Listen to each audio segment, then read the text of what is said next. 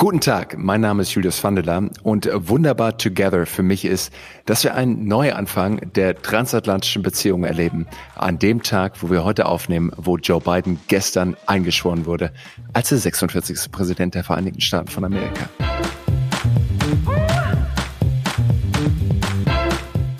Herzlich willkommen zum Wunderbar Together Podcast mit einem neuen US-Präsidenten, Nummer 46, Joe Biden mit der ersten Frau und ersten schwarzen Amerikanerin im Amt des Vizepräsidenten, Madame Vice President Kamala Harris und einer völlig neuen Zeit, die anbricht in dem Land, mit dem wir uns in diesem Podcast beschäftigen. Zwischen Deutschland und USA geht es bei uns heute um Wahlkampf und mein Co-Wahlkämpfer hier im Podcast ist Olli Nermerich, der tagsüber als Kreativer bei einer großen Kommunikationsagentur in Köln arbeitet und sich die Nächte um die Ohren schlägt, damit es wunderbar together, damit es in diesem Podcast gibt. Äh, und der kontinuierlich Klinken putzt bei tollen Gästen und dann gehen die Türen irgendwann auf und sie stehen da und sie sind da. Hallo Olli. Hallo Felix, danke auch dir. Klinkenputzen ist gut. Bei unserem heutigen Gast habe ich wirklich alle Tricks angewandt. Ich habe ihn per E-Mail angeschrieben, ich habe per LinkedIn habe ich ihn, glaube ich, angeschrieben, per Instagram. Ich habe sogar Freunde oh, von ihm wow. angeschrieben. Es gibt keinen Kanal, auf dem ich ihn nicht genervt habe. Es war schon fast eine eigene Kampagne. Und irgendwann hat er dann geantwortet und zugesagt. Und das, obwohl er irgendwie nichts anderes gerade macht, als Interviews geben. Dir entkommt niemand, Olli, nicht mal Menschen, die gerade äh, wirklich im, im Rampenlicht stehen. Wir sind ja schon ein paar Monate gemeinsam unterwegs, Olli, auf dieser Reise zu den coolsten Deutschen in den USA, zu den coolsten Deutschen, die sich mit den USA beschäftigen. Und wir, wir kitzeln aus ihnen raus, was diese Kulturen so erfolgreich macht, diese beiden, was sie so wunderbar macht zusammen. Und naja, wir wollen auch ein bisschen, ähm, eigentlich wollen wir befreundet sein mit unseren Gästen. Das ist der eigentliche Grund, warum wir den Podcast machen. Aber wir schauen mal, ob das heute klappt, äh, denn unser Gast ist äh, so busy, dass er noch gar nichts gegessen hat, wie er uns gerade verraten hat, obwohl es schon später am Abend ist. Stimmenfänger, Politikberater, Ex-Basketballer und vieles mehr mit Spezialgebiet USA. Und man kann ihn nicht übersehen dieser Tage. Herzlich willkommen, Julius van. Grüß dich. Lieber Felix, lieber Olli, vielen Dank für die Einladung. Es ist wunderbar, mit euch hier together zu sein. Sehr schön. So schön hat uns noch niemand begrüßt. Alle kritischen Fragen werden gestrichen. Julius, äh, danke, dass du hier bist. Wo sitzt du gerade? Wir sehen uns über Video und du sitzt in einem perfekt ausgeleuchteten, mit so einem coolen äh, Backsteinmauer ähm, versehenen Raum. Äh, Licht ist an. Du hast ein Profi-Mikro vor dir. Du siehst eigentlich aus, als hättest du dir sein eigenes, äh, ja, so Fernsehstudio gebaut. Wo, wo bist du? Ich bin mitten in Berlin äh, und ich habe mir in der Tat mein eigenes kleines Fernsehstudio gebaut, äh, weil einfach, meine Güte, ich wir machen es alle mit. Ich war es irgendwann leid, in die äh, kleine integrierte Kamera oben in meinem Laptop reinzusprechen. Ähm, und insofern, jeder macht das, was er tut. Aber äh, das Wunderbare ist, dass wir uns sehen und über Amerika und Deutschland und vor allem diesen Neustadt hoffentlich auch sprechen können, aber auch unsere eigenen persönlichen Geschichten mit reinbringen können nicht in die kleine Kamera gucken heißt bei dir, wie, wie, wie groß sind wir denn gerade für dich? Hast du irgendwie so ein Oversized TV jetzt dir angeschafft? Ich, oder? Ich habe in der Tat ähm, auf Augenhöhe vor mir ist eine Kamera, die ich dort angebracht habe, und dahinter ist ein riesiger Bildschirm und da sehe ich oh, euch wow. gerade in, in, in Echtgröße fast schon. Ähm, äh, es ist der uralt Fernseher meiner Eltern, ähm, den sie mir über Weihnachten mitgebracht haben und den habe ich jetzt hier ins Büro verfrachtet und es funktioniert ganz, ganz großartig und ich bin total glücklich drüber. Also Olli, nicht Nase bohren heute beim Podcast. Ähm, und ich werde versuchen, nicht auf meinen Nägeln zu kauen, wenn es spannend wird. Ähm, Olli, siehst du, siehst du, Julius, bis sind wir auf der Ganz Leitung? Klar. Klappt alles? Wir sind ja mit multipler Technik inzwischen unterwegs. Super scharfes Bild. Und ich glaube, er hat sich auch dieses Studio gebaut, weil er einfach, äh, sag mal, Julius, wie viele Interviews hast du in, dem jungen Jahr bereits gegeben? Es waren schon eine Handvoll, ja. Also es sind irgendwie schon ein paar dazugekommen. Und äh, gerade immer, wenn US-Wahlkampfzeit ist, Bundestagswahlkampfzeit, dann geht natürlich der Pegel deutlich nach oben. äh, und ich muss auch sagen, ich meine, Donald Trump äh, hat natürlich auch dazu beigetragen, dass wir alle unheimlich viel über Amerika, über den Wahlkampf, über die politische Kommunikation, die Polarisierung gesprochen haben. Insofern war natürlich enorm viel Bedarf da für Analyse. Ich glaube, das andere ist natürlich auch, wir alle schauen ja mit so einer unglaublichen Faszination auf den amerikanischen Wahlkampf. Die Milliarden, die dort ausgegeben werden. Wie gesagt, die harte Polarisierung, Negative Campaigning, aber auch die ganzen Innovationen, die in diesem Wahlkampf immer wieder vonstatten gehen das natürlich spannend ist und äh, es sich auch lohnt, darüber zu sprechen. Und äh, die Medien haben natürlich auch großes Interesse daran, jemanden zu haben, der schon mal mitgemacht hat, im Wahlkampf schon mitgearbeitet hat, uns vielleicht auch einen Ticken weit erklären kann. Du sitzt dieser Tage in allen Talkshows zum Thema USA. Ich glaube, heute war auch wieder äh, eine Talkshow und ein Fernsehinterview, was du gegeben hast. Was, warum wirst du eingeladen? Was weißt du, dass andere nicht wissen? Also ich, wenn ich zurückgehe, ich habe 2008 und 2012 für Barack Obama im Wahlkampf gearbeitet und es war natürlich eine faszinierende Zeit, da mit dabei zu sehen und einfach zu sehen, wie Retail Politics funktioniert, wie der amerikanische Wahlkampf funktioniert und wie es vielleicht auch ein bisschen anders läuft in den USA als in Deutschland. Nochmal, wir so auf das amerikanische Wahlsystem schauen mit den 270 Electoral Votes. Ähm, wir gucken drauf, dass natürlich der Senat gewählt wird, der Kongress gewählt wird, der Präsident gewählt wird in all diesen 50 Bundesstaaten.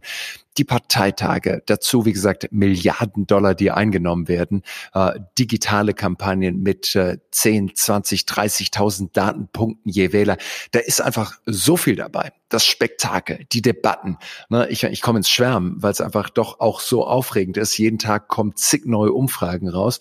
Und du fragst dich einfach, wie in so einer richtig guten Staffel House of Cards, was passiert morgen? Wie geht's weiter? Welche Wendung und welchen Dreh bekommt es noch?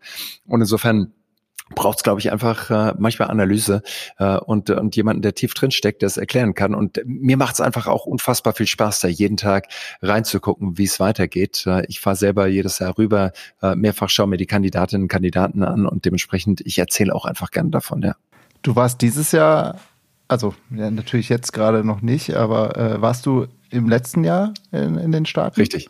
Dieses Jahr noch nicht, aber ich habe mir genau vorm Super Tuesday noch alle Kandidatinnen und Kandidaten angeschaut. Bernie Sanders gesehen, Amy Klobuchar, Elizabeth Warren, äh, mhm. äh, Pete Buttigieg, äh, äh, natürlich auch Joe Biden. Und ich war auch auf einer Donald Trump Veranstaltung direkt in Des Moines, Iowa. Und auch das war natürlich faszinierend mitzuerleben, wie es wirklich auch auf so einer Großveranstaltung von Donald Trump abläuft. Ähm, und dementsprechend, äh, äh, es ist, lass mich nur das verraten, ein doch relativ großer Kontrast äh, zu den Parteitagen und Wahlveranstaltungen, die man in Deutschland sieht. Jetzt sind wir in der los, aber trotzdem, um das nochmal auch äh, für alle verstehen zu machen, die da nicht dabei sein wollten oder nicht dabei sein konnten bei diesen Rallyes. Reporter, die das vor Ort miterlebt haben, haben das beschrieben als eine Art Comedy-Veranstaltung, bei der sehr viel gelacht wird und viele Witze gerissen werden. Und da, dazwischen wird dann verpackt diese, ja, diese Wut, wird verpackt die Politik, wird verpackt die Vorwürfe.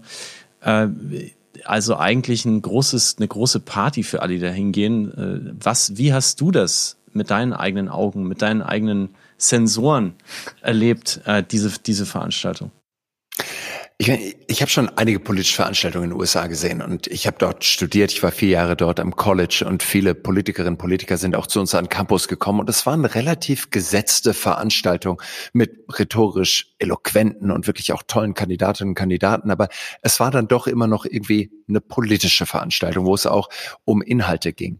Ähm, dann kam die Obama-Zeit und diese zwei Jahre Obama, wo es am Anfang auch noch relativ überschaubare Veranstaltungen waren. Das ist dann erst später raus wirklich explodiert, wo äh, der Kandidat angekündigt hat, er ist übermorgen in Missouri. Und ich kann mich erinnern, plötzlich hatten wir halt innerhalb von zwei Tagen ein Event mit über 200.000 Leuten da.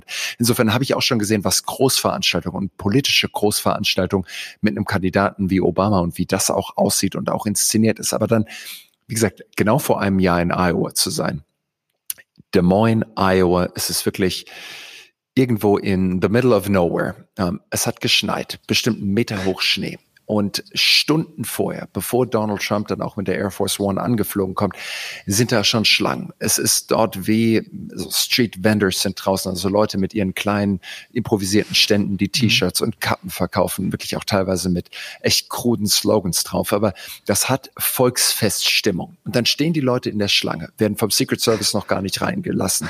Und es wird gesungen. Es gibt einen riesigen Jumbotron, also riesige Leinwand, wo die Nationalhymne schon mal mit eingespielt wird wird. Äh, es gibt die Pledge of Allegiance, I pledge allegiance to the flag of the United States und so weiter und so weiter. Und da herrscht eine Stimmung, die kann man sich so, wie gesagt, bei einer politischen Veranstaltung in Deutschland äh, überhaupt nicht vorstellen. Und dann kommst du da rein und es ist wirklich so ein kochender Kessel. Äh, Emotionen sind hoch. Die ganzen Reporter von CNN, von NBC und so weiter haben alle Security mit dabei, weil sie natürlich auch angepöbelt werden. Katie Turr in ihrem Buch beschreibt es unheimlich, äh, äh, ja, plakativ, wie sie angespuckt wird, wirklich auch angefeindet wird und teilweise sogar auch von Donald Trump vorne von der Bühne angefeindet wurde. Da hinten steht Little Katie, die ist Fake News und so weiter und so weiter.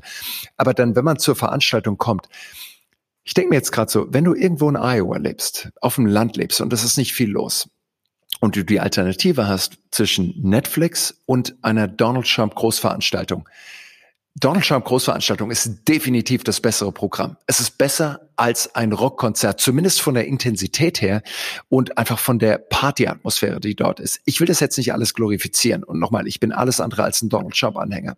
Aber von dem Stimmungsgrad her, von der Art und Weise, wie er dort Dynamik und Energie reingibt, ist es wirklich was Besonderes. Mhm, mh, mh. Lass uns mal einen Schritt zurückgehen äh, zu dir, zu deinen Anfängen wo bist du äh, aufgewachsen und wie bist du eigentlich in diesen, auf dieser Spur, auf dieser Bahn äh, der, der Politik gelandet? Vielleicht zum ersten Mal als Kind, als Jugendlicher, wo du gemerkt hast, hey, da ist irgendwas in mir drin. Äh, ja. Das interessiert sich ganz, ganz stark für Politik. Ja, ähm, ich bin in Heidelberg aufgewachsen, ähm, mit der schönsten Stadt Deutschlands, äh, wenn ich das so sagen kann.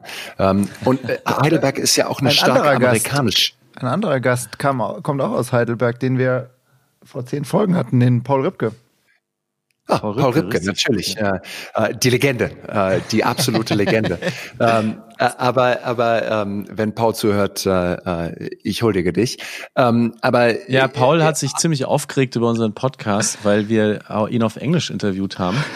Und äh, ja. unser Podcast lief am Anfang ausschließlich auf Englisch. Und er hat dann gemeint, Three Potatoes Talking Dinglish das weiß er nicht, äh, ob, er, ob er darauf Bock hat. Hat dann aber ein großartiges Gespräch mit uns geführt. Und Heidelberg, wie wir alle wissen und wie Paul auch erzählt hat, Army Base, also Army, Army Music, äh, US-Diskurs und so weiter. Julius. Kom komplett. Und insofern, ähm, ich meine, äh, äh, NATO Headquarters dort. Ähm, äh, ich bin mit den Amerikanern aufgewachsen und vor allem, äh, ich habe früher angefangen, Basketball zu spielen. Basketball war meine große Leidenschaft. Es ist ein Podcast, insofern niemand kann mich sehen, aber ich bin 1,98 Meter groß, äh, habe riesige Hände und spiele halt einfach um mein Leben gern äh, Basketball und habe früher auch ganz gut gespielt. Und jetzt ist Heidelberg eben auch noch eine große Basketballstadt. Und wenn du jetzt die Army Base nimmst, Patton Barracks damals und eben auch Basketball zu, dazu nimmst, natürlich sind wir immer wenn wir irgendwie konnten, auf die äh, in die Barracks gegangen und haben dort mit den Amerikanern Basketball gespielt, weil dort einfach der beste Basketball gespielt wurde. Die Leute konnten dort schon danken, als ich noch kaum an den Ring gekommen bin. Und es war einfach faszinierend, dabei zu sein. Und da habe ich unheimlich viel über Basketball gelernt. Äh, ich habe dann ein Stipendium bekommen, äh, erst noch an einem Basketballinternat der Ursprungsschule in Baden-Württemberg und habe dann auch äh, nach einem Jahr Bundesliga-Aufenthalt habe ich dann ein Stipendium bekommen, in den USA in der ersten College-Liga Basketball zu spielen. Und das ist natürlich der große Traum eines jeden jeden Deutschen irgendwie nach USA zu kommen, um dort dem Traum nach der NBA so einen Schritt näher zu kommen. Und es war natürlich auch der absolute ausgemachte Traum und das Ziel, in die NBA zu kommen, der nächste Dirk Nowitzki zu werden. Ähm, es ist natürlich nicht dazu gekommen. Äh, und ich würde argumentieren, der einzige Grund, warum es nicht dazu gekommen ist, weil ich mir dreimal das Kreuzband gerissen habe. Äh, sonst mhm. wäre der NBA-Karriere absolut nichts im Weg gestanden. Ich sage das natürlich mit einem Augenzwinkern, aber ähm, ich habe mir mithilfe vom Basketball ein College-Stipendium äh, an der Furman University in Greenville, South Carolina äh, erspielt und das war einfach eine unfassbare tolle Zeit dort äh, äh zwischen 2003 und 2007 in den tiefen Südstaaten äh, vier Jahre lang dort im College, am College zu leben und dort eben zu studieren und eben auch ja quasi Profi-Basketball zu spielen. Hm. Wir haben also, um nur um das nochmal klarzustellen, die Tatsache, dass Paul Ripke heute in Kalifornien lebt und dass Julius van der La US-Politikexperte ist, haben wir den Heidelberger Army Barracks und den äh, Heidelberger DJs und den Heidelberger Basketballspielern äh, der Army zu verdanken. Die Julius hat er jetzt, hast du jetzt ja gerade hier so kurz skizziert, als selbst zum Basketballstar in Deutschland haben werden lassen. Und dann bist du in Greenville gelandet. Olli, du hast ein bisschen über Greenville gelesen, oder? Ja, es gilt als einer der konservativsten Orte in den ganzen USA. Und ähm, wie macht sich das bemerkbar? Wie hat sich das damals für dich bemerkbar gemacht? Ich so South Carolina ist Bible Belt. Ähm, es ist wirklich sehr sehr konservativ, aber Greenville ist auch hat einen unheimlich progressiven Stadtkern, unheimlich lebenswerte Stadt.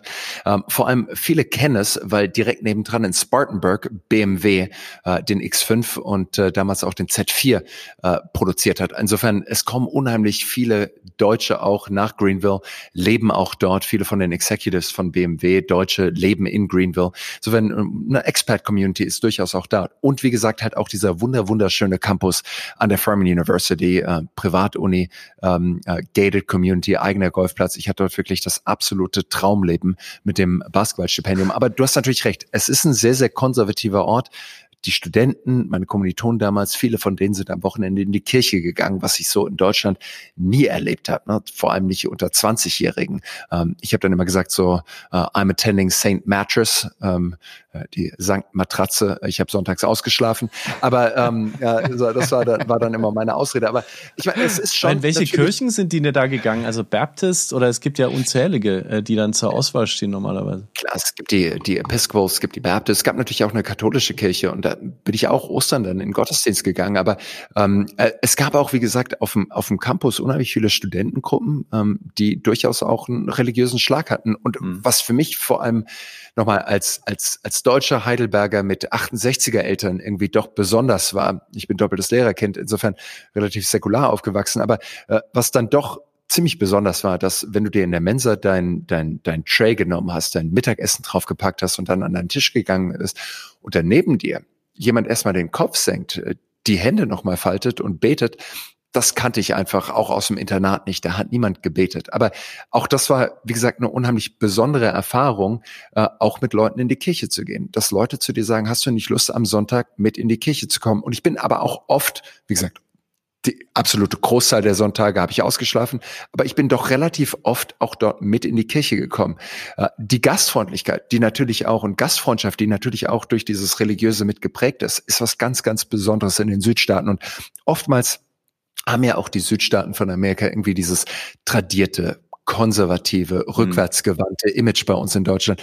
Und ich würde die Lanze jedes Mal für die Südstaaten brechen. Nicht nur ist es einer der wunderschönsten Orte, den man sich überhaupt auf der Welt vorstellen kann, aber die Herzlichkeit, dass wenn jemand zu dir sagt, hey, hast du nicht Lust am Wochenende mitzukommen, äh, kurz nachdem er dich getroffen hat, das war auch immer der Fall. Ich habe so wahnsinnig viele schöne Fourth of Julys dort irgendwie verbracht, wo mich jemand mitgenommen hat auf die Family Ranch oder sonst irgendwas, wo wir in die Kirche gegangen sind. Und nochmal, das glaube ich geht auch zurück auf diesen Glauben.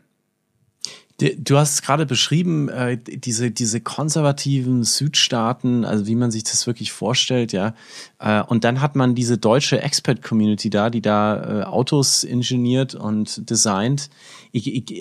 Sind die eigentlich irgendwie miteinander zusammen und bist du da als Deutscher, hast du das gespürt oder ist das doch was, sind das doch zwei Welten, die an dem Ort Greenville jetzt nicht unbedingt wunderbar together sind, sondern da ist jeder so ein bisschen in seiner Bubble unterwegs? Ich muss ganz ehrlich sagen, ich habe versucht, alles internationale und deutsche komplett abzustreifen. Ähm, es gab auch ein International House, wo äh, auch ein anderer Deutscher da war, äh, Philipp, wunderbarer äh, äh Freund auch. Aber ich habe wirklich versucht, mich von allen internationalen Studenten so fern wie irgendwie möglich zu halten. Ich wollte einfach so tief es irgendwie möglich war in die amerikanische Kultur eintauchen und ich wollte auch wirklich amerikanischer als der letzte Amerikaner sein. Und äh, ich glaube, das ist mir auch in einer gewissen äh, Art und Weise gelungen. So, ich habe den Akzent wie denn zum abgelegt. Beispiel? Nochmal, ich, ich wollte einfach mit internationaler Kultur in diesen vier Jahren, in denen ich dort war, so wenig wie möglich Berührungspunkte haben. Ich habe American Football gespielt, ich habe Madden NFL auf der PlayStation gespielt, ich habe die kompletten Football-Regeln verinnerlicht, soweit, dass ich ja äh, der der Mitradiokommentator unseres äh, äh, unserer unserer Campus-Radiostation war, wenn es um Footballspiele geht. Also ich, ich wie gesagt, ich wollte einfach amerikanischer als der letzte Amerikaner sein, weil ich einfach auch dazugehören wollte, weil ich diese Kultur so unfassbar genossen habe. Und äh, das, glaube ich, war auch ein Grund dafür, dass ich so eine intensive Erfahrung hatte, äh, die, die, wie gesagt, bis heute äh, near and dear to my heart ist. Du sprichst auch eigentlich keinen wirklichen deutschen Akzent, oder im Englischen? Also du knödelst so richtig äh, schön, wie, wie man das halt tut, wenn man irgendwie in Greenville rumhängt. Ich wurde oft gefragt, so, sag mal, wo kommst du eigentlich her? Und mir wurde dann irgendwie so ein so, so ein gebutcherter Akzent, irgendwie, es war so ein Ostküstenakzent mit so einem äh, Southern Twang noch irgendwie mit äh, dazugestellt. Aber ähm, nochmal, es ist ja auch irgendwie peinlich, wenn du so als Deutscher dann wieder zurückkommst oder im Sommer dann in Deutschland da bist und dann irgendwie so, äh, es ist schön, euch ja alle zu sehen und äh, so, so dieses amerikanische Singsang in der deutschen Sprache zu haben. Aber ich war einfach so intensiv da, dass es mir dann auch irgendwie egal war. Es war Teil von mir und äh, in, heute steckt noch so viel Amerika in mir drin, äh, weil ich einfach das Land so schätze. Ich wollte gerade sagen, ich höre was in deiner Sprache. Was ist, ist das, ist das USA oder was steckt da noch drin? Nee, es ist wirklich, ich bin in einem komplett hochdeutschen Heidelberger, wie gesagt, doppeltes Lehrerkind, äh, reinstem Deutsch aufgewachsen. Ähm, und das waren, glaube ich, diese sieben Jahre, die ich in den USA verbracht habe. Ich war noch ein Jahr in der High School in, in Houston, Texas, äh, was dann, wie gesagt, mit 17 auch unheimlich prägend war. Aber dann einfach diese Zeit von, von 20 bis 27 mhm. in den USA zu sein und ausschließlich Englisch zu reden. Meine erste Freundin war eine Amerikanerin und die hat mir im Endeffekt Englisch beigebracht, weil wir jeden Abend halt stundenlang telefoniert haben. Ich glaube, so bin ich einfach zu der englischen Sprache gekommen. Julius, du hast gerade davon gesprochen, du bist wegen einem Sportstipendium nach Amerika gekommen, hattest dann vor Ort leider den dritten Kreuzbandriss. Ähm, und ich würde gerne wissen, wie bist du dann in die Politik reingekommen? Also äh, ich, ich muss dazu sagen, ich habe halt, wie gesagt, in, in, in Greenville von 2003 bis 2007 gelebt. Ich war davor, wie gesagt, äh, äh, Austauschschüler 1999, 2000. Das heißt, es waren noch die äh, letzten äh, äh, Stunden von Bill Clinton, äh, als dann George W. Bush übernommen hat. Insofern diese, gerade diese Zeit 2003 war unheimlich prägend. Es war kurz nach dem 11. September, als ich nach USA gekommen bin. Ähm, ich würde argumentieren, eine katastrophale Amtszeit von George W. Bush damals, diese acht Jahre Bush mit äh, Irak, Iran, äh, beziehungsweise Irak, äh, Afghanistan und natürlich auch noch der, der, der massiven Finanzkrise. Und mhm. ich habe in diesem Zeitpunkt natürlich auch, war ich politisiert. Äh, viele meiner Kommilitonen waren Republikaner, waren Konservative, die aus Charlotte, aus Atlanta kamen sehr, sehr wohlhabende Kinder teilweise oder oder oder äh, junge Erwachsene, die dort studiert haben. Und ähm, äh, ich als irgendwie europäisch geprägter Liberaler, der irgendwie so einen rot-grünen Hintergrund hatte, ähm, so ich habe mich da erstmal doch zumindest politisch, ähm, war ich der Außenseiter. Und wir haben in der Politik, ich habe Politik und Kommunikationswissenschaften studiert. Und als dann so in so einer aktuellen Stunde, die wir einmal die Woche hatten, ähm, ja, diskutiert wurde, als die Nachrichten gerade aus Abu Ghraib kamen. Abu Ghraib war dieses Gefängnis, wo die Amerikaner auf die brutalste Art und Weise auch gefoltert haben. Mhm. Und wir darüber gesprochen haben, ob denn Waterboarding angemessen sei, oder eben auch nicht. Und ich irgendwie das Gefühl hatte, wie können wir überhaupt diese Debatte führen? Ähm, so, da ist mir irgendwie aufgefallen, wie alleine auf offener Flur ich auch war. Und ich kann mich noch genau an diese Debatte erinnern, als es gestern war. Ähm, es wurde dann so gefragt, so, naja, warum bist du denn gegen die Folter? Und dann habe ich eben angefangen, so diese Liste aufzumachen. Naja, äh, A, es ist gegen die Menschenrechtskonvention. Äh, B, es ist irgendwie unmenschlich. C, es gibt überhaupt keinen Nachweis dafür, dass es auch irgendwie zu neuen Informationen führt. Und dann irgendwann lehnte sich einer meiner Kommilitonen rüber und sagte, Julius, ich glaube, du verstehst es nicht. Du warst am 11. September nicht hier und du bist Deutscher. Und da ist mir aber auch nochmal auf eine ganz andere Art und Weise klar geworden, so wie Politik auch funktioniert, wie Argumente funktionieren, wie viel Emotion auch einfach in der Politik und auch in der politischen Kommunikation drinsteht. Und wie gesagt, ich habe da einfach auch unheimlich viel über Amerika und die Art und Weise, wie auch Politik entsteht in den USA, äh, kennengelernt und auch verstanden. Aber nur, weil du die Frage gestellt hast, Olli, wie mhm. bin ich dann auch zu Barack Obama gekommen, um, um da irgendwie den Schlenker wieder hinzubekommen? Ja. Ähm, ich habe Barack Obama das erste Mal auf dem Parteitag 2004 äh, in Boston gehört. Ich war nicht live dabei, aber ich habe es natürlich im Fernsehen gesehen. Und Obama hat da damals diese bewegende Rede gehalten. Well, I say to them tonight, there is not a liberal America and a conservative America. There is the United States of America. There is not a black America and a white America and Latino America and Asian America. There's the United States of America. The pundits, the pundits like to slice and dice our country. into red states and blue states. Red states for Republicans, blue states for Democrats. But I've got news for them too. We worship an awesome God in the blue states, and we don't like federal agents poking around in our libraries in the red states. Und äh, als er das gesagt hat, so dachte ich irgendwie so die ganzen konservativen Kommilitonen, die ich hier habe und natürlich auch die liberalen Freunde, die ich hatte, so es muss doch irgendwie Common Ground geben. Und auch in dieser extrem politisierten und auch polarisierten Zeit unter George W. Bush, so, wir wussten natürlich noch nicht, was dann eben auch 2016 mit Donald Trump kommt. Aber das war natürlich schon so der Aufhänger. Und als Obama dann auch 2007 gesagt hat, er kandidiert für die Präsidentschaft, war für mich einfach klar, ich will irgendwie dabei sein. Und nochmal, er hat im Februar 2007 die Kandidatur angekündigt. Ich habe mich noch am selben Tag für sein E-Mail-Newsletter angemeldet. Ähm, Facebook-Seite gab es damals noch nicht. Und äh, habe dann eben auch der Kampagne geschrieben, ich würde gerne einen Studentenclub bei uns an der Uni gründen. Es gab schon irgendwie einen Amnesty International Club und Greenpeace Club und so weiter. Und ich war dann eben beim Obama Club dabei. Und so bin ich, wie gesagt, zu Beginn in diese Kampagne reingerutscht. Also als Fan eigentlich. Du warst ein Fanboy und hast einen Fanclub gegründet. Total. Ich fand die Reden von Obama toll. Ich fand seine Policy toll. Ich fand das, was er über Irak gesagt hat, dass es ein Fehler ist, dort einzuziehen, richtig. Ich fand das, was er über die Gesundheitsreform gesagt hat, absolut richtig als Europäer. Mhm. Und ähm, wie gesagt, als dann losgeht, ich war voll an Bord. Du hast ihn dann 2008 und 2012 unterstützt. Wie, wie, wie, wie bist du dann als ja, Wahlkampfhelfer dann angeworben worden? Also du, es ist halt so, wie es oft in Amerika möglich ist und wie es manchmal in Deutschland auch nicht funktioniert. Ich habe am Anfang einfach als als Freiwilliger dort angefangen. Ich habe äh, wir haben Wählerinnen und Wähler registriert, wir haben irgendwie ein paar Infoveranstaltungen gemacht und haben uns irgendwie so gut wie möglich irgendwie zusammengereimt, wofür Obama steht und haben es auch irgendwie anderen Leuten erzählt, ein paar Plakate auf dem, auf dem Campus aufgehängt. Und dann irgendwann kam die erste Debatte der Demokraten. Das war von Google eine organisierte Debatte, die war dann eben in äh, Charleston, South Carolina. Und da sind wir äh, rüber hingefahren. Äh, Orangeburg gab es auch noch eine Debatte. Und da sind wir rüber hingefahren, haben ein paar Busse organisiert, äh, ein bisschen Geld eingenommen. Und damals, wie gesagt, gab es noch keinen großen Hype um Obama. Äh, damals gab es noch keinen Secret Service. Äh, damals stand noch nicht irgendwie die Tausenden von Leuten auf der Straße, sondern es war halt Obama. Und am Schluss standen wir alle zusammen. Ich durfte Obama die Hand schütteln. Vor allem aber habe ich damals David Pluff, den Kampagnenmanager kennengelernt. Und der war irgendwie beeindruckt davon, dass wir zwei Busse organisiert hatten mit Studenten, mir die Hand geschüttelt, hat mir seine Karte gegeben, hat gesagt, wenn du einen Job brauchst, ruf hier an. Das habe ich natürlich am nächsten Tag gemacht und dann habe ich eben einen Einstiegsjob in die Kampagne bekommen mit dem Titel Community Organizer. Hab 1500 Dollar im Monat bekommen und eine Benzinkarte und den Zugang zur Spenderliste, die ich dann durchtelefoniert habe und Leute gefragt habe, darf ich nicht bei euch auf dem Sofa schlafen? Und das war so mein, mein Einstieg in die Kampagne, äh, was natürlich irgendwie wie gesagt, so in Deutschland oftmals nicht möglich ist. Äh, da ist der Einstieg ein anderer in eine politische Kampagne. Aber in den USA, in so dem ultimativen Startup, was die Obama-Kampagne zu diesem Zeitpunkt war, äh, so ist es halt gelaufen. Dann habe ich mich eben hochgearbeitet und meinen eigenen kleinen amerikanischen Traum gelebt. Ganz kurz, damit ich, ich, ich muss das verstehen. Das heißt, du hast Wahlkampfspender angerufen und gefragt, ob du bei denen auf der Couch crashen kannst. Äh, du wusstest manchmal an einem Tag nicht, wo du abends pennst.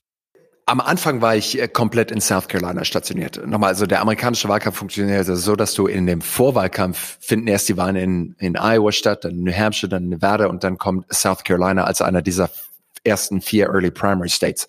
insofern hat die Kampagne einfach schon ziemlich viele Ressourcen in South Carolina auch investiert. Und angesichts dessen, dass ich eben schon Netzwerk hatte und auch irgendwie den Anschein zumindest gemacht habe, dass ich organisieren kann, haben die gesagt, wir wollen dich jetzt hier zumindest mal für ein halbes Jahr lang halten. Und da habe ich dann eben unsere wohlhabenden Spenderinnen und Spender angerufen, habe gefragt, ob sie nicht auch nicht ein Sofa hatten, sondern ich hatte dann das Poolhaus und äh, habe da wie Gott gelebt. Äh, es war großartig ähm, und äh, bin dann eben mit meinem VW Golf, ähm, äh, silberner VW Golf, Silver Bullet war der Spitzname, bin ich dann eben durch South Carolina gefahren und habe dort, wie gesagt, wirklich Hand-to-Hand-Combat gemacht, habe äh, Haustür-Wahlkampf gemacht und habe wirklich so den amerikanischen Wahlkampf hautnah kennengelernt. Und da geht's so, ich will nur eine eine Anekdote mit euch teilen, was so wunderbar ist. So, wie macht man Wahlkampf für Demokraten in South Carolina für einen afroamerikanischen Kandidaten damals? Ne? als Deutscher. So und äh, so meine Herangehensweise war natürlich auf der einen Seite an unserem Unicampus zu organisieren und möglichst viele Studenten dort zu rekrutieren, aber äh, ich bin vor allem immer unter der Woche bin ich zu den ganzen Pastoren gegangen. Und äh, äh, viele Afroamerikaner gehen natürlich in die Kirche, äh, strenggläubig, viele zumindest. Und äh, insofern bin ich dann immer unter der Woche zu den Pastoren gegangen, habe gefragt, ob ich die letzten fünf Minuten vom Gottesdienst eventuell haben könnte, Ernst. um nochmal einen kurzen Aufruf zu machen. Ich hatte einen einen Anzug, äh, den habe ich natürlich dann immer angezogen und dann stand ich jedes Wochenende in den Kirchen äh, und habe mitgesungen, habe mitgebetet, habe volles Programm mitgemacht, äh, was auch eine unheimlich tolle Erfahrung war. Und dann kam dann am Schluss, wow, we got Brother Julius here, uh, why don't you come up? Uh, und da bin ich natürlich nach vorne gelaufen uh, und, und stand eben vorne vorm Altar und habe halt den Gospel von Obama gesungen. Uh, gesagt so, well, this is going to be the next president. We need your help. We need your vote. Und am Schluss wurde ich zum Barbecue nach dem Gottesdienst eingeladen, hatte auch immer meinen Stapel Supporter Cards, also wie Postkarten dabei, habe die Kontaktdaten von Leuten eingesammelt und habe die dann wieder eingeladen, mit an unseren Kampagnen mitzumachen. Aber uh, das war eine großartige Erfahrung. Ich war damals in Pickens County und Pickens County ist der konservativste Ort Amerikas. Es gab keinen Wahlkreis, der mit einem höheren Prozentsatz für George W. Bush 2004 gewählt hat als Pickens County. Und das war halt mein Zuhause für diese Zeit. Und wie gesagt, ich muss halt scrappy sein und bin deshalb eben auch durch die Kirchen gegangen. Ich muss was Dummes fragen. Sorry, Felix, ich weiß, du hast, äh, ist das heutzutage oldschool, was du gemacht hast? Also das nochmal in die Kirche gehen und dann so die letzten paar Minuten, macht man das heute immer noch? Heutzutage?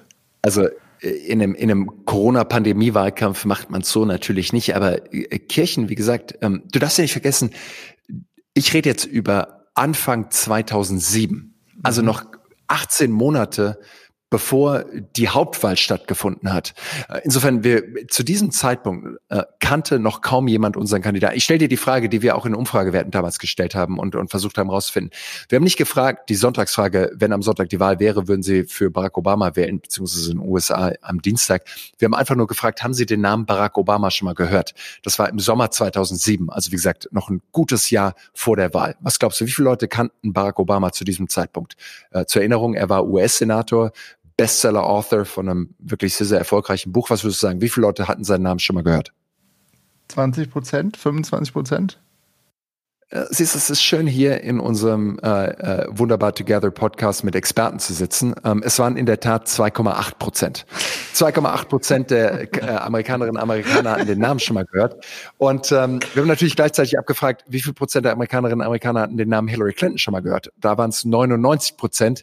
Als ich die Zahlen gesehen habe, habe ich mich immer gefragt, so wer sind diese letzten 1 Prozent, die den Namen Hillary Clinton noch nicht gehört haben? So wie tief im Wald von, was ich, äh, äh, von von von äh, äh Minnesota äh, von von Minnesota kann man wirklich leben. Ja, aber so da, da, das war so die Grundvoraussetzung. Insofern es war wirklich am Anfang ohne Geld, ohne Ressourcen, Kandidaten, den noch niemand kannte. Wir sind von Haustür zu Haustür gegangen und haben wirklich so das Fundament gelegt. Und das ist dann eben erst später, als Obama dann auch Iowa gewonnen hat, da ist dann explodiert. Da kamen dann plötzlich über Nacht die 10, 20, 30 Millionen Dollar Spenden rein. Und da ist dann die Kampagne, wie gesagt, auch von einer Handvoll Leute äh, auf über 5000 Mitarbeiter dann auch gewachsen. Könntest du das kurz für uns äh, einfach nachspielen? Was, was tut man da eigentlich? Also es ist ja dann im Zweifel Haus mit Porch, kleiner Garten, Garage. Das heißt, man hat eine gewisse Distanz, aber die Distanz reicht nicht, um einen gefährlichen Hund davon zu laufen. Das heißt, man, man muss auch irgendwie mal ein bisschen vorsichtig sein. Guns sind überall, also Waffen meine ich damit, sind überall. Was macht, was macht Julius van der Laar, wenn er da ähm, in der, an der einsamen Road, wo irgendwie so ein kleiner Busch rüberrollt, steht und überhaupt nicht weiß, wer da hinter der doppelten Schwingtür jetzt sitzt? Was, was hast du da gemacht? Absolut. Also und du hast schon den Hund angesprochen. Der Hund war oftmals, wie gesagt, das kleinste Problem. Die Schrotflinte deutlich äh, äh, furchteinflößender. Ne? Und auch da muss ich sagen, das war 2007. Das iPhone ist zwar gerade rausgekommen, aber Google Maps hat so noch nicht funktioniert. Vor allem nicht dort, wo ich hingegangen bin und Türen geklopft habe. Das heißt, du hast dir erstmal auf einer Google Map deine Directions ausgedruckt. Wenn du richtig Glück hattest, dann hast du irgendwie Navi dabei gehabt. Und dann hatten wir natürlich aber schon vorab definiert, an welche Haustüren wir klopfen wollten. Einfach Datenanalysen gemacht, haben gesagt, wo ist hohes Wählerpotenzial da? Und dementsprechend kannst du dir natürlich auch vorstellen, wir sind jetzt nicht in die superreichen Villengegenden gefahren, sondern eher in die allerärmsten Teile Amerikas. Und dort haben wir an Türen geklopft, haben äh, Wählerinnen und Wähler registriert und haben die versucht, in den politischen Prozess mit reinzubringen. Insofern war ich halt oftmals der eine Weiße in einer komplett schwarzen Nachbarschaft und habe dort diese Konversation geführt. Und oftmals war eben auch dort die Bereitschaft, über Politik zu sprechen oder auch einfach die Bandbreite über Politik zu sprechen, überhaupt nicht da. Wenn dann eine Mutter mit die zwei Kindern erstmal, du bist Polizist wahrscheinlich, oder? Wenn du klingelst. In erster Linie denken die vor allem erstmal darum, es schreien hier gerade zwei Kinder im Hintergrund. Ich überlege mir gerade auch, wie wir heute Abend noch irgendwas zu essen auf den Tisch bekommen. Ähm, und erst dann, dann will jemand mit mir über diesen neuen, äh, vielversprechenden Kandidaten sprechen. Das war einfach auch außerhalb der Lebensrealität von, von ganz vielen Leuten, die wir dort angetroffen haben. Aber genauso hat es eben funktioniert. Und ich glaube, das ist auch das, was diese Obama-Kampagne zu Beginn auch ausgemacht hat die Gegenkandidatin damals war Hillary Clinton, die hat einfach sehr, sehr viel Geld in TV-Werbung investiert. Ähm, und wir waren wirklich an, so, so, so doof es auch klingt, aber wir waren an der Basis und wir haben wirklich bottom-up Relationships aufgebaut, die dann später auch getragen haben, auch wenn es mal nicht so gut in der Kampagne gelaufen ist. Und das war eine unheimlich tolle Erfahrung. Ja. Ich setze dich hier nochmal fest, was sagt man denn dann da als erstes so. und als zweites und als drittes? Äh, du gehst rüber und machst knock knock um, und sagst, die Tür geht auf und du sagst, hey, my name is Julius, I'm a volunteer with the Obama campaign. How you doing today? Und dann sagst du, Felix, well, um, doing fine. Uh, what can I do for you? Und dann sage ich, well, I just wanted to talk to you about Barack Obama, uh, this young senator und so weiter und so weiter. Und dann erzählst du uh, im Idealfall zwei, drei Takte über Obama, aber viel wichtiger ist noch, dass du den Fokus rüberschiebst und sagst, sag mal, Felix, was sind eigentlich die wichtigen Themen für dich? Und im Idealfall, wie gesagt, kommst du halt auch aus der Community, was bei mir oftmals eben nicht der Fall war. Aber im Idealfall sprechen halt Nachbarn mit Nachbarn und sagen, deine Kinder gehen noch auf dieselbe Schule wie meine Kinder. Und dort regnet es auch rein. Oder äh, du hast doch auch einen Sohn, der Veteran ist und der nicht die notwendige Gesundheitsvorsorge bekommt, wenn er aus dem Irakkrieg wieder zurückkommt. Und wir müssen auch hier irgendwas ändern. Also du versuchst eine Beziehung aufzubauen und versuchst irgendwie durch na, Personal Storytelling auch, wie gesagt, Empathie zu erzeugen. Und nicht gefälschte Empathie, sondern du versuchst eine Verbindung aufzubauen, weil nur so kannst du natürlich auch darüber sprechen, was eventuell auch eine mögliche Lösung ist. Und das ist natürlich dann eben auch oftmals Obama als Antwort auf diesen katastrophalen Zustand gewesen, den USA damals hatte, ähnlich wie es auch eben heute ist. Mhm. Eine wichtige Sache, die Olli auch sehr fasziniert hat, als er sich äh, vorab mit dir beschäftigt hat, ist ja dieser ganze Wahlkampf mit Daten. Und du hast das gerade so kurz anklingen lassen, mhm. du hast gesagt, wenn man vor der Tür steht, weiß man auf jeden Fall schon mehr über den Menschen, der gleich aufmacht, als umgekehrt. Denn der ja. Zugang zu Wählerdaten in den USA ist ja ganz anders als in Deutschland. Man registriert sich mit seiner Partei. Es ist irgendwie auch eine der wenigen Dinge, die man überhaupt tut in Sachen Registrierung. Es gibt ja kein Einwohnermeldeamt. Also es ist ein unglaublich wertvoller Datenpunkt, den man da eigentlich über jemanden hat. Kannst du noch erklären, nochmal erklären, wie krass eigentlich damals ja mit Obama auch der Wahlkampf mit den Daten äh, losging und wie du das ausgenutzt hast? Ja, und du, du, du beschreibst es natürlich richtig, ausgenutzt ist natürlich schon auch irgendwie das, das passende und zutreffende Wort.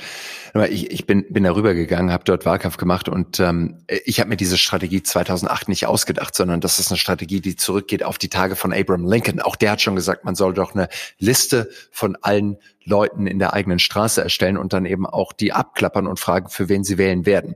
Und jetzt ist es natürlich 2008 deutlich sophisticated äh, äh, oder, oder, oder, oder deutlich, deutlich komplexer gewesen und auch anspruchsvoller gewesen. Was die Kampagnen machen in den USA, und das ist jetzt unabhängig von der Obama-Kampagne, was sie machen ist, sie kaufen im Endeffekt das Wählerregister. Du hast es eben gerade schon gesagt, Felix, man muss sich aktiv registrieren. Das ist im Endeffekt so wie in Deutschland. Du bekommst vom Bundeswahlleiter die Wahlbescheinigung zugeschickt ähm, und kannst dann natürlich damit wählen gehen. In den USA, wie gesagt, musst du dich aktiv registrieren. Das bedeutet aber auch, du füllst eine Karte aus, die Voter Registration Form. Die ist unterschiedlich in den jeweiligen Bundesstaaten. Jeder Bundesstaat hat dort die eigene Hoheit zu definieren, wie das Wahlrecht auch dort konkret ausgelegt wird. Und insofern würdest du dann eben auch reinschreiben, Vorname, Nachname. Anschrift. Wenn du möchtest, Telefonnummer, E-Mail-Adresse. Du würdest dich auch selber noch klassifizieren in White, Caucasian, uh, African American, Latino, Asian, Pacific und so weiter und so weiter. Uh, könntest du auch männlich, weiblich und eben auch noch deine Parteizugehörigkeit ankreuzen. Ein Großteil der Amerikaner sagt, sie sind Independents, aber wie gesagt, auch viele Amerikaner, etwa 40 Prozent, tragen dort ein, dass sie entweder Demokraten oder Republikaner sind. Und jetzt, wenn du vor allem nicht zum ersten Mal wählen gehst, sondern schon ein paar Mal wählen gegangen bist, können wir als Wahlkämpfer raussehen, ob du 2016 gewählt hast, ob du 2014 in den Midterm Elections gewählt hast, ob du 2012 gewählt hast. Ich kann zwar nicht sehen, ob du 2016 Trump oder Clinton gewählt hast oder Obama oder Romney. Ich kann aber sehr wohl wählen, wie gesagt, ob du wählen gegangen bist und vor allem, und das ist jetzt wirklich creepy, ich kann sehen, ob du in der demokratischen Vorwahl gewählt hast oder in der republikanischen Vorwahl. Und mhm. wenn ich jetzt Olli mir einfach nur vorstelle, weißt mhm. du, ich mache deine Kartei auf, digital natürlich mhm. im umfangreichen CRM, äh, mache ich jetzt deine Datei auf und sehe halt, der Olli, der ist jedes Mal wählen gegangen und hat jedes Mal in den demokratischen Vorwahlen gewählt, dann gehe ich halt davon aus, dass der Olli am 3. November 2020 auch wieder wählen geht und deshalb spare ich mir sämtliche Ressourcen und schicke halt keinen Julius, keinen 25-jährigen Julius mehr raus, der da noch an Ollis Tür klingelt, weil ich sage, es ist einfach nur Zeit- und Geldverschwendung und dementsprechend schicke ich ihn halt lieber zum Felix, der ein sporadischer Wähler ist, einmal gewählt hat, dann wieder nicht gewählt hat und wo wir vielleicht auch noch was holen können. Und das ist auch nur die Baseline. Da drauf kommen jetzt noch zigtausend Datenpunkte. Äh, ich gebe immer so das Beispiel, das ich einfach wunderbar finde. Erlaubt mir das noch auszuführen. So, stell dir vor, du hast einen 67-jährigen weißen Wähler, der in einem Vorort von Houston, Texas wohnt, namens John Smith. Uh, John Smith ähm, hat natürlich eine Payback-Karte, hat natürlich eine Amazon-Bestellung aufgegeben und wenn wir in seinen Driveway schauen, dann sehen wir, dass er dort einen Dodge Pickup Truck fährt. Ne? Äh, wir sehen außerdem, dass er ein Mitglied der National Rifle Association, also der Waffenlobby ist, äh, gerne jagen geht und äh, letzte Woche auf Amazon irgendwie eine Flasche Bourbon und noch zwei Bibeln bestellt hat. So, ist es eher ein Republikaner oder eher ein Demokrat? Und ihr werdet euch wahrscheinlich einig, es ist höchstwahrscheinlich auch ein Republikaner. Bestimmt. Weggrün, genau. Ralph Nader. So. Und, äh, und, und, und, äh, und, und das waren jetzt irgendwie sechs oder sieben Datenpunkte. Und jetzt stell dir vor, du hast 20 oder 40 oder sogar 60.000 Datenpunkte. Basierend darauf baust du eben ein Modell. Und jeder Wähler, jede Wählerin in den USA hat auf einer Skala zwischen 0 und 100 eine Score, die die Parteien eben auch rausfinden. So haben wir unsere Scores entwickelt und ich wüsste dann eben, Felix, du bist eine 67 Prozent, 67-prozentige Wahrscheinlichkeit, dass du für Obama wählst. Äh, bei dir, Olli, muss ich halt leider sagen, 99-prozentige Wahrscheinlichkeit, dass du ein Republikaner bist, äh, aber dafür auch nur eine 20-prozentige Wahrscheinlichkeit hast, dass du wählen gehst. Und so versuchst du dann eben deine Ressourcen so effizient wie möglich zu allokieren und zu überlegen, wo kann ich wirklich möglichst viel rausholen mit möglichst wenigem oder geringem äh, Aufwand. Aber das ist, also ich, 2012, glaube ich, hattet ihr ähm, bei Obama hattet ihr 20.000 Daten je Wähler. Jetzt Richtig. in dem 2020-Wahlkampf waren es 60.000 Daten je Wähler. Wie kommen, also wo, woher kommen diese ganzen Daten? Und wie, also man kann ja jetzt nicht zu Amazon gehen und sagen, so, gib mir doch mal die Bestelldaten äh, vom Felix. Also Felix lebt jetzt in New York, äh, darf aber nicht wählen, also von einem amerikanischen Wähler. Ja. Also in, in, in Deutschland könnte man das nicht. Ähm, und natürlich auch dort in den USA, Amazon rückt auch nicht plötzlich die Daten raus. Äh, dafür ist Jeff Bezos zu clever. Aber ähm, es gibt natürlich Möglichkeiten, äh, zu Lokalzeitungen zu gehen und zu sagen, ich hätte gerne äh, die Liste oder würde gerne die Liste kaufen äh, sämtlicher Zeitungsabonnenten. Und ich glaube, da macht es halt einen Unterschied, ähm, ob du eben die ähm, äh, äh, äh, Fishing and Hunting Monthly hast oder ob du halt äh, den New Yorker abonnierst. Ne? Und äh, äh, so kannst du das eben durchgehen. Nochmal, unheimlich viele von diesen Datenpunkten sind völlig irrelevant. Wahrscheinlich kannst du von den 60.000 Datenpunkten irgendwie 55.000 in die Tonne treten. Aber jetzt stell dir nur vor, das, was ich vorhin gesagt habe, dein Wahlverhalten plus bist du Latino, Afroamerikaner, Weißer, männlich oder weiblich, mhm. ähm, dein mhm. Browserverlauf noch irgendwie mit dazu nehmen. Das reicht im Idealfall schon aus. Jeder weitere Datenpunkt hilft aber einfach nur insgesamt das Modell effektiver zu machen, weil du baust ja nicht auch nur einmal ein Modell am ersten Tag von der Kampagne, sondern du hast ein dynamisches Modell, das sich mit jeder weiteren Interaktion und mit jedem weiteren Datenpunkt, der jeden Tag in die Kampagne äh, Dateninfrastruktur auch reinfließt, wird das Modell genauer und genauer und genauer und die Effizienz von der Ansprache lässt sich natürlich auch mit jedem Datenpunkt steigern. Ich habe noch eine Frage, die vielleicht das Thema jetzt ein bisschen abschließt. Ist eine sehr, sehr große Frage, aber du hast so viel, du hast wahrscheinlich mehr von Amerika gesehen, erlebt, gehört, gefühlt als die meisten Deutschen, die jemals den Schritt gewagt haben äh, über, den, über den großen Teich. Wenn du das versuchst zusammenzufassen, was du als Deutscher über die Amerikaner gelernt hast, was würdest du sagen? Ich habe über die Amerikaner gelernt als Deutscher oder ich vielleicht erlaubt mir ähm, die Frage umzudrehen, was mir die Amerikaner gelehrt haben ähm, oder was ich von den Amerikanern gelehrt habe. Ähm, ich glaube, diese äh, unfassbare Offenheit, die mir äh, immer entgegengebracht wurde, ähm, die Bereitschaft, mich irgendwie reinzulassen, Teilhabe zu lassen, ähm, das habe ich immer als ganz, ganz besonders ähm, äh, empfunden und so stark nie in Deutschland ausgeprägt gesehen, äh, wobei mir es natürlich auch oft in Deutschland widerfahren ist, aber so extrem nie. Das andere ist ähm, ein unfassbarer Optimismus. Ähm, und das will ich gar nicht äh, entgegensetzen zu dem, was ich manchmal in Deutschland sehe. Aber ich will es einfach nochmal so als was Besonderes in Amerika herausstellen. So, so ein Optimismus, dass es klappen kann mit allen Abgründen, die sich in Amerika auftun, mit aller Ungerechtigkeit, die wir immer wieder sehen. Aber ähm, diese, diese, dieser Yes We Can Spirit, auch wenn es cheesy klingt äh, und von Obama natürlich gekupfert ist, aber ähm, die Idee, dass wir äh, mit unserer Furman University durchschnittlichen Basketballteam gegen Ohio State, dem damaligen absoluten Top Dog und auch dem Sieger der, äh, des NCAA Tournaments, dass wir gegen die gewinnen konnten und dass das wirklich der Spirit war, egal wo wir hingekommen sind. Ähm, äh, und dass erstmal diese, ja, Possibility, everything is possible Attitude an den Tag gelegt war. Das ist das, was mir in Amerika rübergekommen ist. Und das andere ist natürlich einfach dieses unglaubliche Land mit all den Facetten, äh, so, so, so unterschiedlich es sein kann, so unterschiedliche Leute da sind, die dann irgendwie zusammenkommen. Nochmal, das sind alles Sachen, die wir schon oft gehört haben. Ich kann nur sagen, ich habe es dort erlebt und kann es einfach nur bestätigen, dass es wirklich ein unfassbar tolles Land, das im Moment unglaublich große Probleme hat, aber ein unfassbar tolles Land ist. Olli möchte ja gleich mit dir nach Deutschland auch zurückgehen. Äh, eine Überbrückungsfrage noch. Am 6. Januar gab es den Sturm auf das Kapitol, ein ja. Schock für viele. Im August 2020, also nur ein halbes Jahr früher, gab es einen Sturm auf den Reichstag in Berlin, der ja. auch über soziale Medien ausgelöst äh, und beheizt, äh, angeheizt worden war, ging weitaus glimpflicher aus. Äh, es sind keine Menschen dort äh, gestorben, es gab äh, kaum Gewalt, aber es ist passiert. Sind wir als diese beiden Länder vielleicht gar nicht so verschieden, was diese ja auch diese Wut und diese politische Radikalisierung angeht, die gerade passiert? Wenn ich mir anschaue, was so in den letzten vier Jahren in den USA passiert ist, wenn ich mir die Medienlandschaft anschaue, äh, wenn ich mir auch die, die Kandidaten anschaue, insbesondere natürlich auch Donald Trump, aber auch viele, die unter diesem Trumpismus-Ticket auch kandidiert haben, jetzt für den Kongress, für den Senat. Ich glaube, dass das schon nochmal eine andere Qualität ist als das, was wir in Deutschland erleben. Ähm, natürlich gibt es auch Radikalisierung in Deutschland und auch hier haben wir, glaube ich, in Deutschland gemerkt, ähm, dass es doch auch zumindest Ansätzen durchaus fragil ist, ähm, was so die öffentliche Meinung betrifft ähm, und was auch, äh, wie gesagt, die, die, der, der Bezug auf Wahrheit und auch auf Fakten ist. Aber nochmal, ich würde sagen, in den USA hat es eine andere Qualität gehabt. Es steckt im Wahlkampf deutlich mehr Geld. Ähm, es sind deutlich mehr Ressourcen dahinter.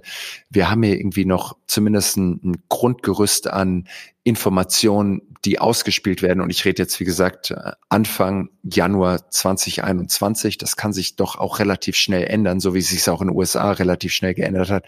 Aber das Fox News haben wir so nicht wir haben nicht so viele Twitter-Accounts mit mehr als Millionen Followern äh, oder geschweige denn 80 Millionen Followern, die jeden Tag diesen Drumbeat von Fake News immer auch wieder verbreiten.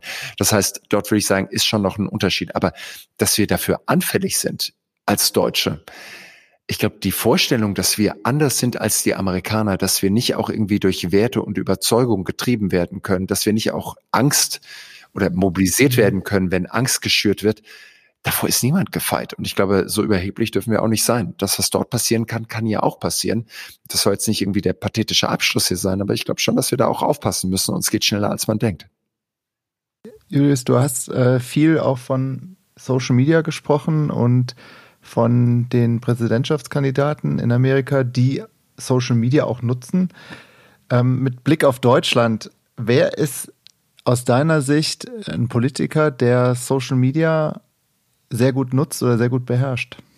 Ich meine, so wenn ich jetzt anschaue, wer in den letzten Jahren unheimlich gut und effektiv war. Ähm, ich glaube, da muss man natürlich auch, wenn man den letzten Bundestagswahlkampf 2017 anschaut, direkt auch zur FDP gehen, die damals eine echt fulminante Social-Media-Kampagne gemacht haben und damit auch sehr viel Erfolg hatten. Christian Lindner ist da, äh, glaube ich, jemand, der das Medium versteht, auch schon früh live gegangen ist und dort kommuniziert hat. Und gleichzeitig, wenn man jetzt Stand heute Januar 2021 schaut, dann reflektiert natürlich auch die Social-Media-Kompetenz nicht das, was die Umfragen dann für die FDP auch wieder hergeben. Aber ich finde, es gibt so ein paar Koryphäen und ein paar Leute, die man auch nicht direkt dort vermutet.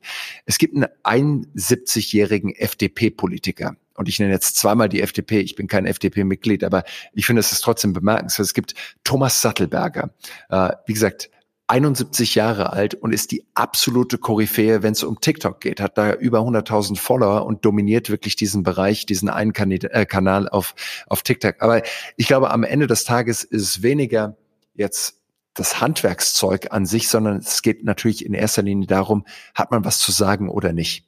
Und äh, ich sehe im Moment, wie alle seit einer Woche oder seit einer halben Woche ist Clubhouse der neue Big Hit und äh, alle strömen ins Clubhouse. Ähm, ich vermute, ihr sowieso auch mit eurem tradierten Medium, den Podcast hier, wo wir uns noch äh, irgendwie in Isolation aufhalten, während alle schon im Clubhouse feiern.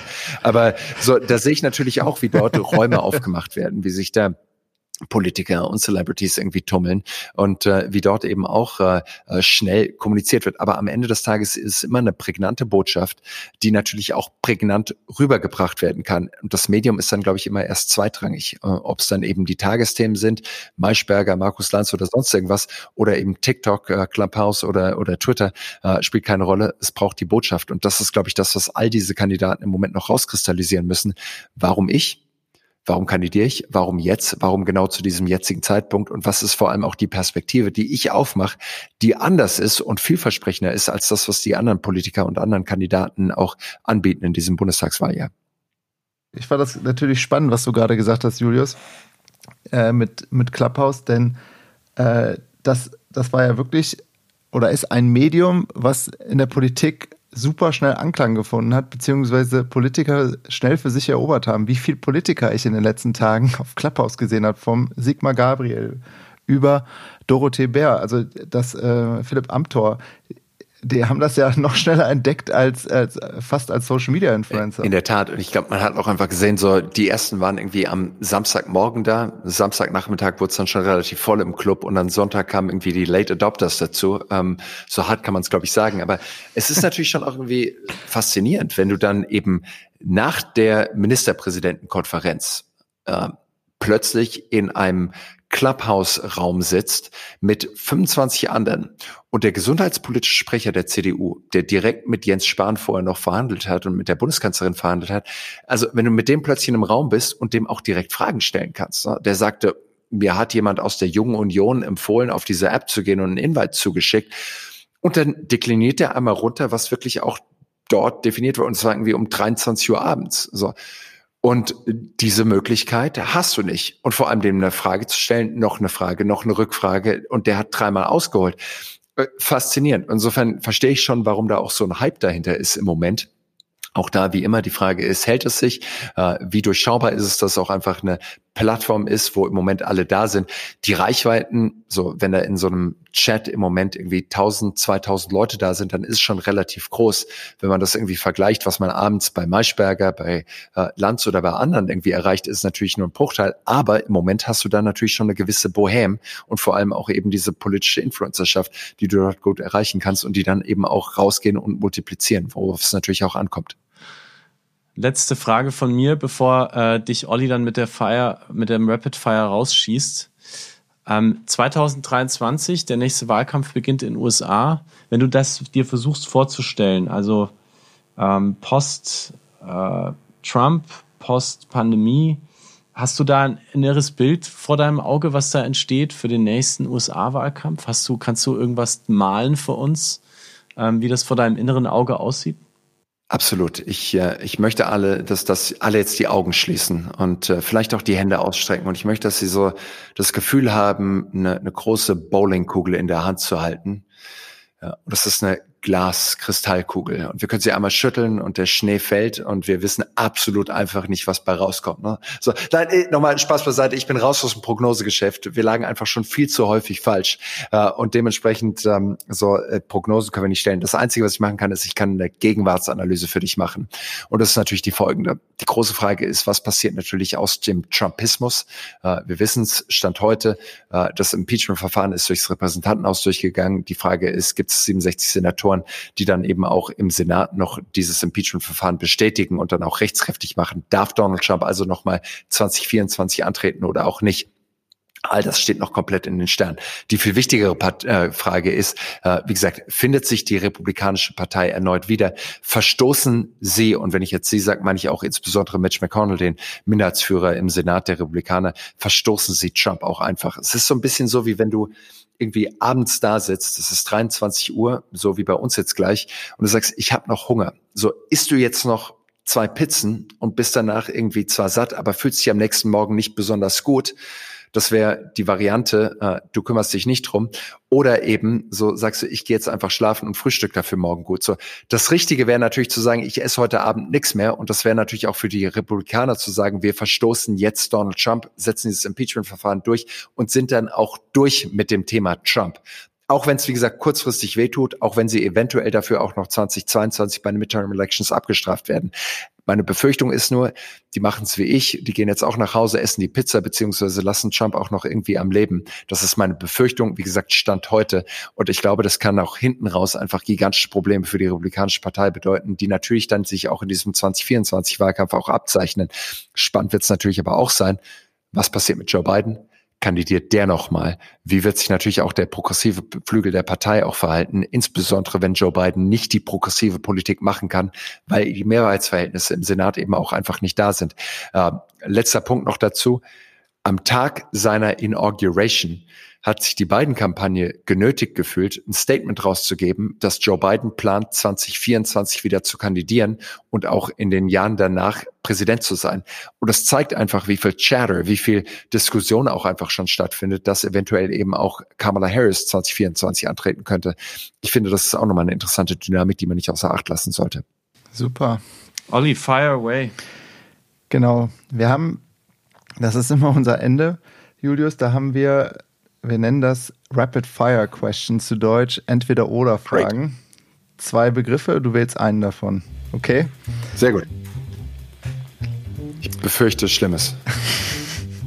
nein, nein. Are you Barack Obama oder Michelle Obama? Uh, 2021 Michelle Obama. LA Lakers oder Chicago Bulls? Uh, LeBron, baby, all the way. Heidelberg oder Greenville? Ah, die Heimat Heidelberg ist einfach die Stadt der Dichter, Denker und Lenker. Es ist ein wunderbarer Ort. Wenn ich nach Hause gehe, gehe ich nach Heidelberg. Okay. Abendessen mit Joe Biden oder Angela Merkel? In dem Fall Angela Merkel. Äh, ich habe doch gigantischen Respekt, was Angela Merkel die letzten 16 Jahre gemacht hat. Und ich würde mich aber trotzdem auch fragen, was läuft da im Moment bei dieser Pandemiebekämpfung nicht wirklich gut? Und das wüsste ich gerne von ihr direkt. Twitter oder, Club oder Clubhouse? Ja, Twitter ist einfach ein furchtbares Medium. Äh, es polarisiert so extrem. Insofern, ich versuche es wieder auf einen Punkt runterzubrechen. Ähm, Im Moment Clubhouse, mal schauen, wie lange es noch bleibt. Markus Lanz. Aber ich, ich belasse es, ich belasse es äh, mit 50 Cent in the club, baby. Markus Lanz oder Sandra Maischberger? Uh, Markus Lanz ist der größte Talkmaster Deutschlands. Uh, ja, wenn der anruft, gehe ich jedes Mal hin. Cool. Wolf Blitzer oder Klaus Kleber? uh, it's a situation room. Berlin oder Washington DC? Berlin. Berlin ist die Hauptstadt. Das ist ein faszinierender Ort, Berlin. QAnon oder Reichsbürger?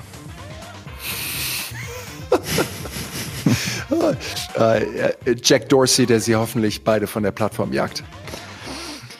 Europäischer oder amerikanischer Datenschutz?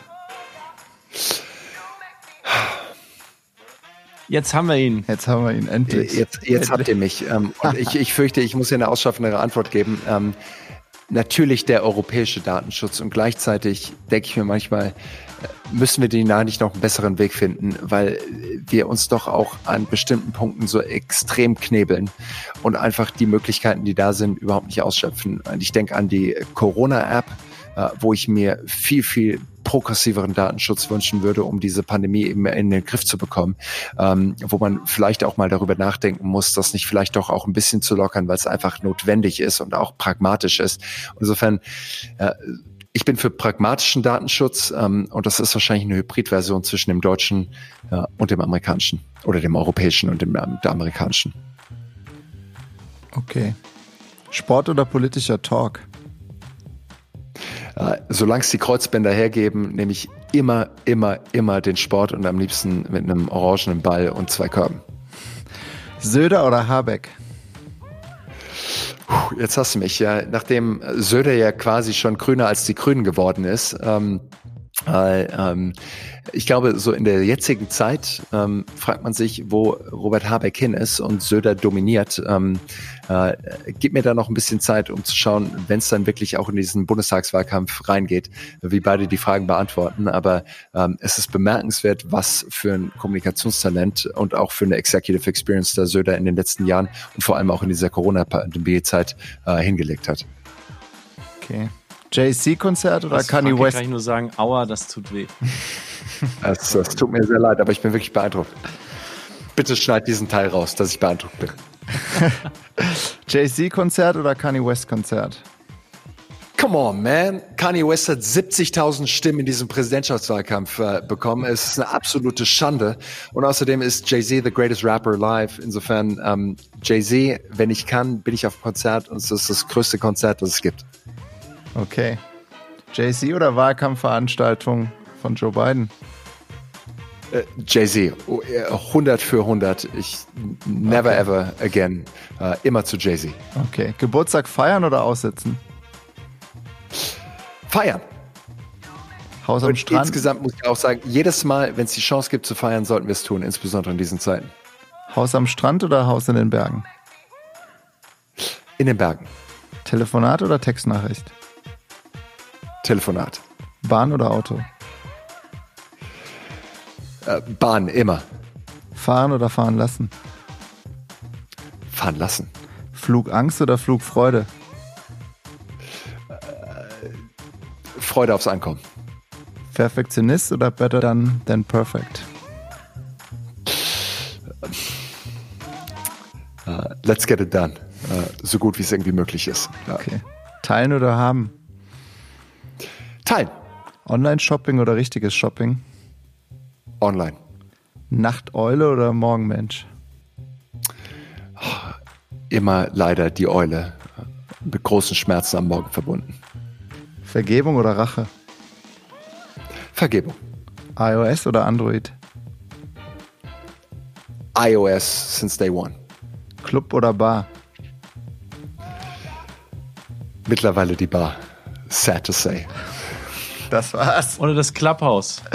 Vielen Dank, Julius van der Laar. Und wir schließen wie immer mit Musik. Äh, Wir fragen unsere Gäste immer am Schluss des Podcasts nach einem Musiktitel. Also geh kurz deine innere Spotify-Playlist durch. Ich glaube, ich weiß, was es Ähm, wird. denn wir fragen immer am Ende, mit welchem Song fühlst du dich wunderbar, lieber Julius?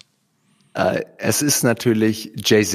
Äh, es war zu erwarten. Ähm, äh, Turn My Music High. Turn My Music High, warum? Warum? Äh, es ist einfach mein ultimativer Hype-Song. Ähm, wenn ich richtig Energie brauche, äh, dann kommt Jay-Z und sagt, Turn my music high, high. Also das ist einfach das, ähm, wenn ich Energie brauche, der Song macht's jedes Mal. We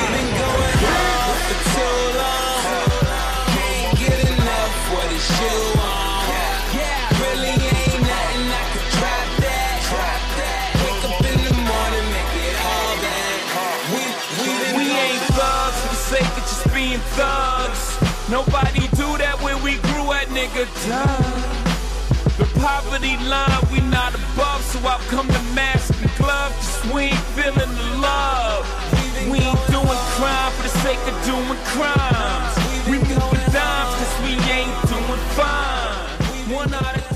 Julius van der Laar, Politikberater, früherer US-Wahlkämpfer, Obama-Fanboy, eine wichtige Stimme im Verstehen digitaler Politik von heute. Und was mich am meisten beeindruckt hat, ein Lehrerssohn aus Heidelberg, der es geschafft hat, in South Carolina zu predigen. Das muss man ihm erstmal nachmachen.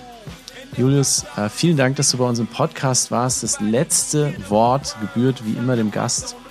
Ein letzter Spruch, ein letztes Wort der Weisheit. Was möchtest du unseren Hörern mitgeben, Julius? Es ist eine wunderbare Zeit, eine wunderbare Aufbruchstimmung. Äh, neuer Präsident in den USA. Heute waren es schon 10 Grad draußen. Es ist eine Frühlingsstimmung in der Luft. Und ähm, ich finde, was ihr hier macht, wunderbar together, ist genau das, was ich mir jetzt wünsche. Irgendwie so neuer Anfang für transatlantische Beziehungen, so ein Hand ausstrecken, äh, die Bereitschaft, Amerika zu verstehen und nicht nur die beiden Unterstützer zu unter verstehen, sondern eben auch versuchen, ein paar zumindest von den Trump-Unterstützern mit einzubeziehen. Insofern ein bisschen mehr Offenheit, äh, auch in diesem Bundestagswahlkampf, vielleicht auch ein bisschen was von den USA lernen, vielleicht auch besser machen. Äh, und ich glaube, da bin ich euch einfach total dankbar für diese Kampagne, für diesen Podcast äh, und alles, was ihr für das transatlantische Verhältnis macht, weil es uns, glaube ich, allen, die hier zuhören, einfach total am Herzen liegt, dass wir dort noch ein Stück weit näher wieder zusammenrücken. Allerdings, und wir sagen Danke, Wunderbar Together sagt Danke für ein wirklich wunderbares Gespräch, bei dem wir sehr, sehr viel gelernt haben. Und äh, wir danken auch unserem Producer Heiner Dalken, der heute zum ersten Mal live mit dabei war, zugehört hat, dafür gesorgt hat, dass die Technik hier stimmt. Vielen, vielen, vielen Dank, lieber Heiner. Wir danken unserer Grafikexpertin Julie Schmidt, dem wunderbartogether.org-Team. Julius hat es gerade angesprochen. Die sitzen in Washington DC, die machen weiter, die sorgen dafür, dass diese Freundschaft, diese zarte, dieses zarte Band und äh, lange Band der Freundschaft weiterhält. Und ähm, natürlich danke, danke, danke meinem Oberwahlkämpfer Olli. Ja, auch euch beiden herzlichen Dank und äh, vor allem dir, Julius, vielen, vielen Dank für den Blick hinter die Kulissen. Ähm, ich habe extrem viel Neues gelernt und hätte noch ewig weiter quatschen können, aber ich glaube, wir führen das fort, ähm, nicht hier im Podcast, sondern im Club. Ich freue mich jetzt schon. In the club. Bottles full of bub. Let's go. Wer diesen Podcast mag, der darf uns abonnieren. Wenn ihr einen Tipp für einen spannenden Gast habt, schreibt uns felix at wunderbartogether.de. Sehr wunderbar da draußen. Macht's gut. Genießt das neue Jahr. Wie Julius sagte, Frühling kommt. Bye bye. Ever. Turn my music.